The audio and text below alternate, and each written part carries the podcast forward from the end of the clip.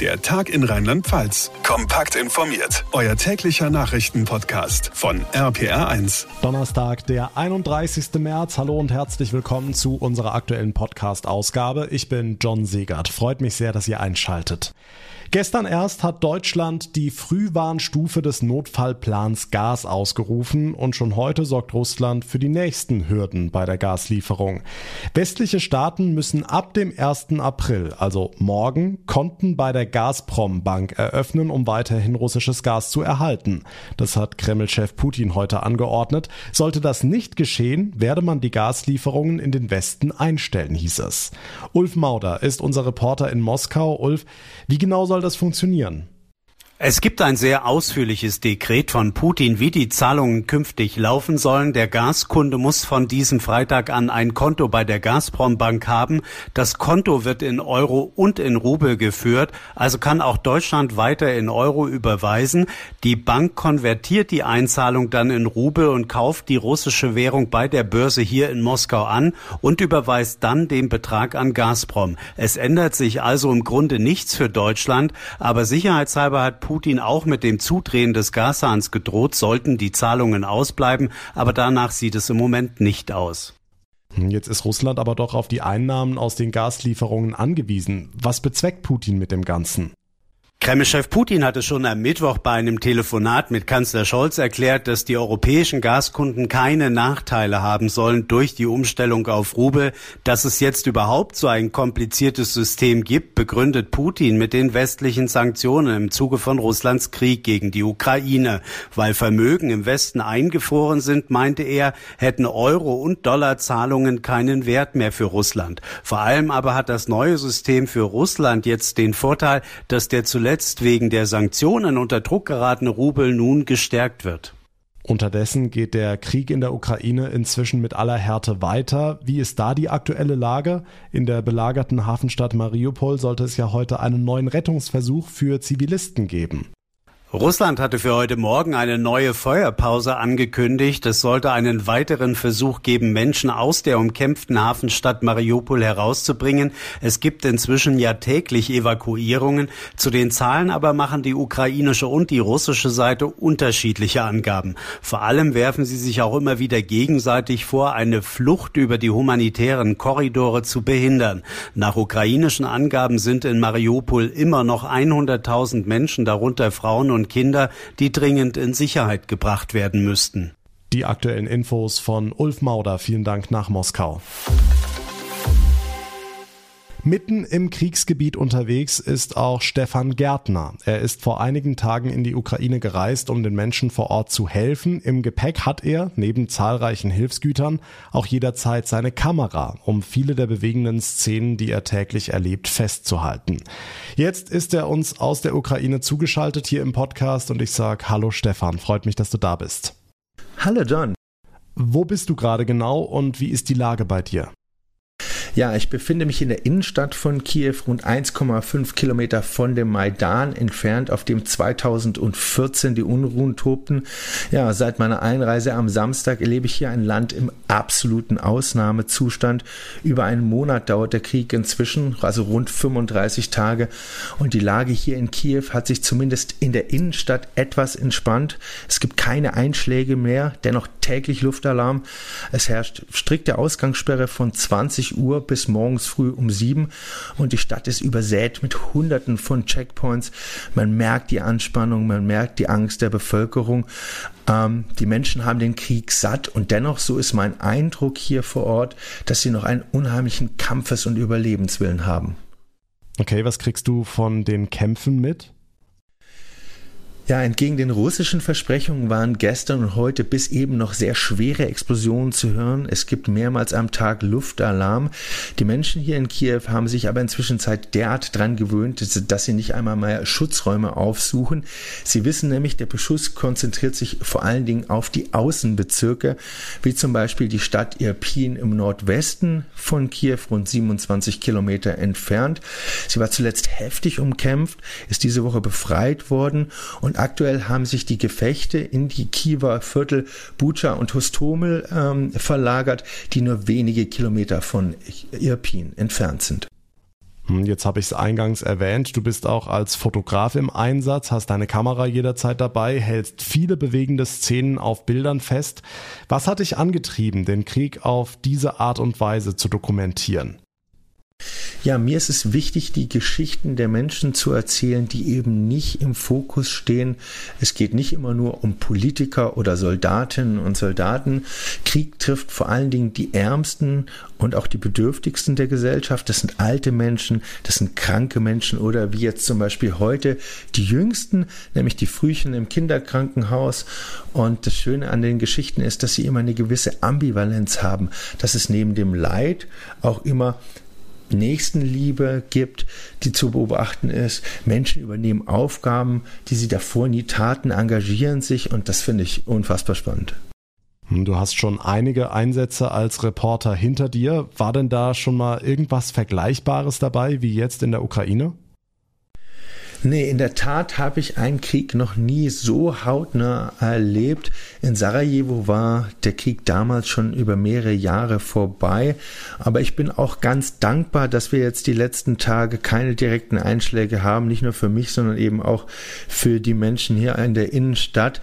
Äh, wenn ich mich nämlich unterhalte mit den Zeitzeugen der ersten Tage hier, muss es eine unfassbare Hölle gewesen sein und auch sehr, sehr belastend. Und ein weiter äh, Aspekt ist eben auch, auch die Unberechenbarkeit des Krieges. Die Russen äh, haben zum Teil hier sehr hochmodernes Kriegsgerät. Da ist zum Beispiel die Artillerie, es gibt Marschflugkörper, ballistische Kurzstreckenraketen und ähm, diese todbringenden Waffen schlagen ohne Vorwarnung ein. Man hört sie nicht, sie sind zielgenau und ihre Wirkung ist verheerend und ähm, da möchte ich nicht nebendran stehen. Was hat dich bei deinem Einsatz bislang am meisten bewegt? Was beschäftigt dich vielleicht auch noch immer? Ja, besonders bewegend fand ich das Schicksal von Petrov. Er ist 69-jähriger Rentner, wohnt hier in der Kiewer Innenstadt und am 18. März ist eine Rakete in seinem Hinterhof eingeschlagen und hat die ähm, Wand seines Wohnhauses komplett zerstört. Zu der Zeit war er mit seinem Bruder im Wohnzimmer gesessen und er hat wirklich wie durch ein Wunder überlebt.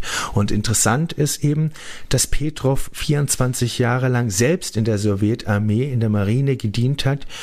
Und wenn man ihn fragt, ob er heute einen Hass gegenüber den russischen Invasoren hat, dann sagt er, nee, sie sind nämlich selbst nur auch Opfer der russischen Propaganda. Und ähm, dieses Bewusstsein und eben auch die Tatsache, dass er die Russen nicht in Sippenhaft nimmt, hat mich unheimlich bewegt.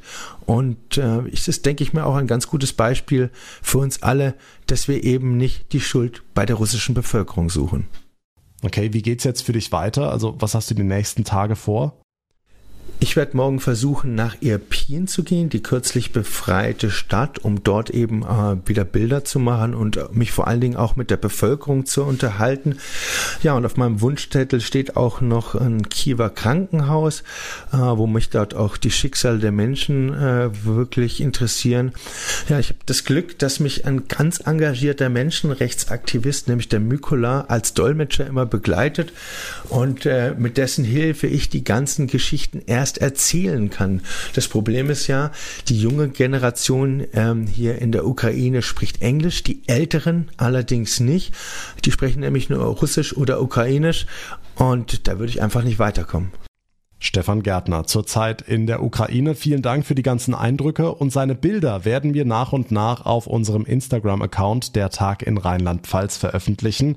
Klickt euch am besten jetzt direkt rein. Danke dir, Stefan, und vor allem alles Gute. Mach's gut. Danke dir auch und Grüße nach Deutschland.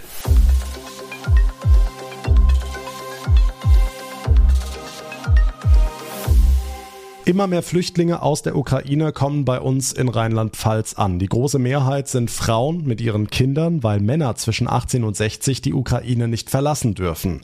Die Hilfsbereitschaft hier bei uns ist riesengroß. Doch es gibt leider auch Menschen, die das Leid der Frauen ausnutzen, um sie auszubeuten. Davor warnt die Bobharder Frauenhilfsorganisation Solvodi. Dr. Maria Decker ist die erste Vorsitzende.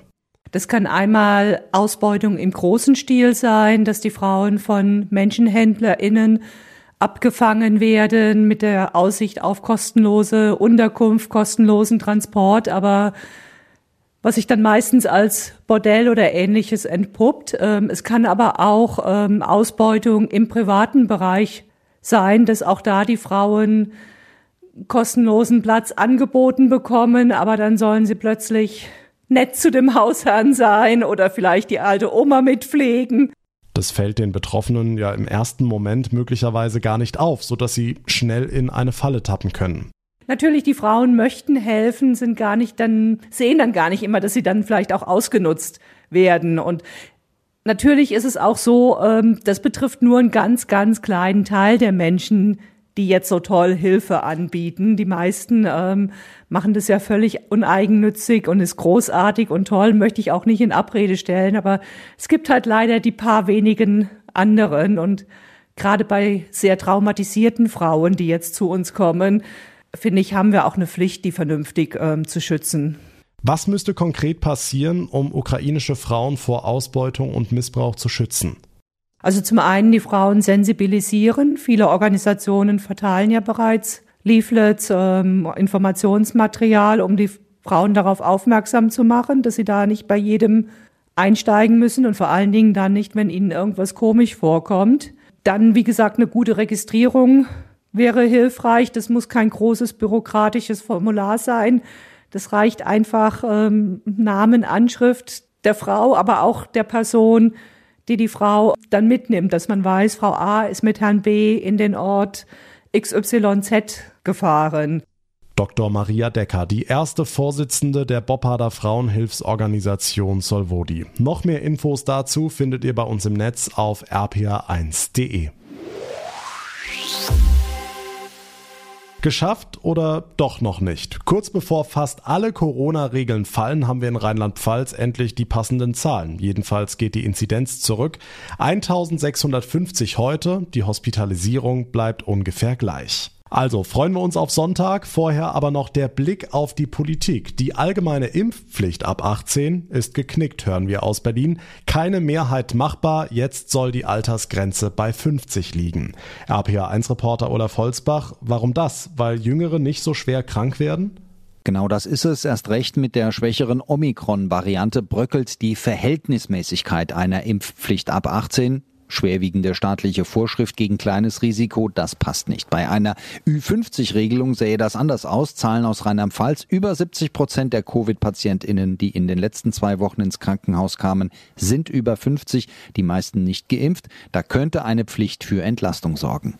Entscheidung heute in einer Woche. Entschieden ist, wie gesagt, Olaf, über die Regeln. Wo tragen wir ab Sonntag eigentlich noch Maske? In Rheinland-Pfalz nur noch in Krankenhäusern, Altenheimen, Arztpraxen, Bussen und Bahnen. Das ist es. Im Supermarkt zum Beispiel nicht mehr, es sei denn, der Inhaber will es ausdrücklich. Gute Idee? Oder werden wir das noch bereuen? Man sollte immer wieder ausprobieren, ob man lockern kann, mit der Bereitschaft aber auch wieder zurückzugehen. Professor Peter Galle, Mainzer Unimedizin. Das Rauf und Runter der Zahlen, sagt er, das wird bleiben. Und erst recht mit der Verkürzung der Quarantäne. Ja, fünf statt zehn Tage, so will es Bundesgesundheitsminister Karl Lauterbach, vor allem damit die Leute schneller zurück in die Betriebe können. Gerade in der Pflege ist es natürlich blöd, wenn Personal symptomfrei zu Hause rumhängt. Deshalb auch die sogenannte Arbeitsquarantäne für Rheinland-Pfalz. Neue Regeln und die alte Diskussion. Impfpflicht ja oder nein? Zumindest die Altersgrenze ab 18 scheint erledigt zu sein. Die Infos von Olaf Holzbach. Dank dir. Das Thema Tempolimit war eigentlich vom Tisch. Die FDP hat sich da im Koalitionsvertrag durchgesetzt, aber jetzt reden wieder alle drüber, weil Benzin und Öl teurer geworden sind. Der Deutsche Städtetag zum Beispiel hat die Bundesregierung aufgefordert, die Einführung eines Tempolimits nochmal zu prüfen. Experten haben ausgerechnet, Beispiel, wer 100 fährt statt 130, spart etwa 25 Prozent an Sprit. Ronny Thorau aus unserer Nachrichtenredaktion, die Umwelt würde sich auch freuen. Da würde sogar schon 130 was bringen. Das war ja der bisher diskutierte Grenzwert. Das heißt, dass sich so rund zwei Millionen Tonnen Kohlendioxid im Jahr einsparen ließen. Das ist anteilig gar nicht mal so viel, aber eben ganz leicht zu haben, so Cem Özdemir von den Grünen. Anstatt endlich dafür zu sorgen, dass wir sofort und umsonst Klimagase einsparen. Ja, und dann hast du es aber auch noch in Zukunft mit mehr selbstfahrenden Autos auf den Autobahnen brauche es sowieso ein Tempolimit, weil das System des automatisch rollenden Verkehrs gar nicht mit hohen Geschwindigkeiten und hohen Geschwindigkeitsunterschieden funktioniere. Also die Diskussion ist wieder da, aber bislang jedenfalls waren FDP und Union ja eher skeptisch. Ja, also die Gegner des Tempolimits fühlen sich oft gegängelt, unfrei, sprechen von grüner Ideologie. Alexander Dobrindt und Andreas Scheuer von der CSU zum Beispiel. Zur Mobilität gehört auch das Thema Freiheit generelle Tempolimits, das ist mittlerweile schon fast ein Fetisch von manchen. Da merkt man ja schon wieder, dass mit ideologischen Vorschlägen gearbeitet wird. Ja, und als reines Sachargument kommt oft, die Autobahnen, wo Tempo 130 ja gelten würde, seien gar kein Unfallschwerpunkt in Deutschland. Und es gäbe sowieso schon viele Autobahnabschnitte, wo man gar nicht mehr frei fahren könne. Und dann gibt's ja auch das Argument, das vielleicht nicht ganz so oft offen gesagt wird, die Autoindustrie profitiert von schnell fahrenden Autos, ne? Ja, die deutsche Autoindustrie baut eben immer noch viele Schnellfahren, Nobelkarossen und aufgemotzte SUVs und die würden wohl weniger gekauft, wenn man damit nur maximal 130 fahren könne, so die Befürchtung. Manchmal kommt außerdem noch das Argument, dass man deutsche Autos auch im Ausland besser verkaufen könne, wenn die sozusagen voll mit deutscher Premium-Ingenieurskunst seien und ja quasi Autobahn geprüft. Wie auch immer, unbestritten ist, dass wir weniger verbrauchen, wenn wir langsamer unterwegs sind. Die Diskussion um ein Tempolimit nimmt wieder Fahrt auf. Dankeschön, Ronny Thorau. Und das war der Tag in Rheinland-Pfalz für heute. Ich würde mich sehr freuen, wenn ihr unseren Podcast abonniert. Geht auf jeder möglichen Plattform, da wo ihr mir gerade zuhört. Und natürlich auch bei Instagram. Dort versorgen wir euch täglich mit neuen Bildern aus der Ukraine, die unser Reporter Stefan Gärtner uns zukommen lässt. Also jetzt reinklicken, der Tag in Rheinland-Pfalz, auch bei Instagram. Mein Name ist John Segert. Ich bedanke mich ganz herzlich für eure Aufmerksamkeit und euer Interesse. Wir hören uns dann morgen Nachmittag in der nächsten Folge wieder. Bis dahin eine gute Zeit und vor allem bleibt gesund. Der Tag in Rheinland-Pfalz, auch als Podcast und auf rpr1.de. Jetzt abonnieren.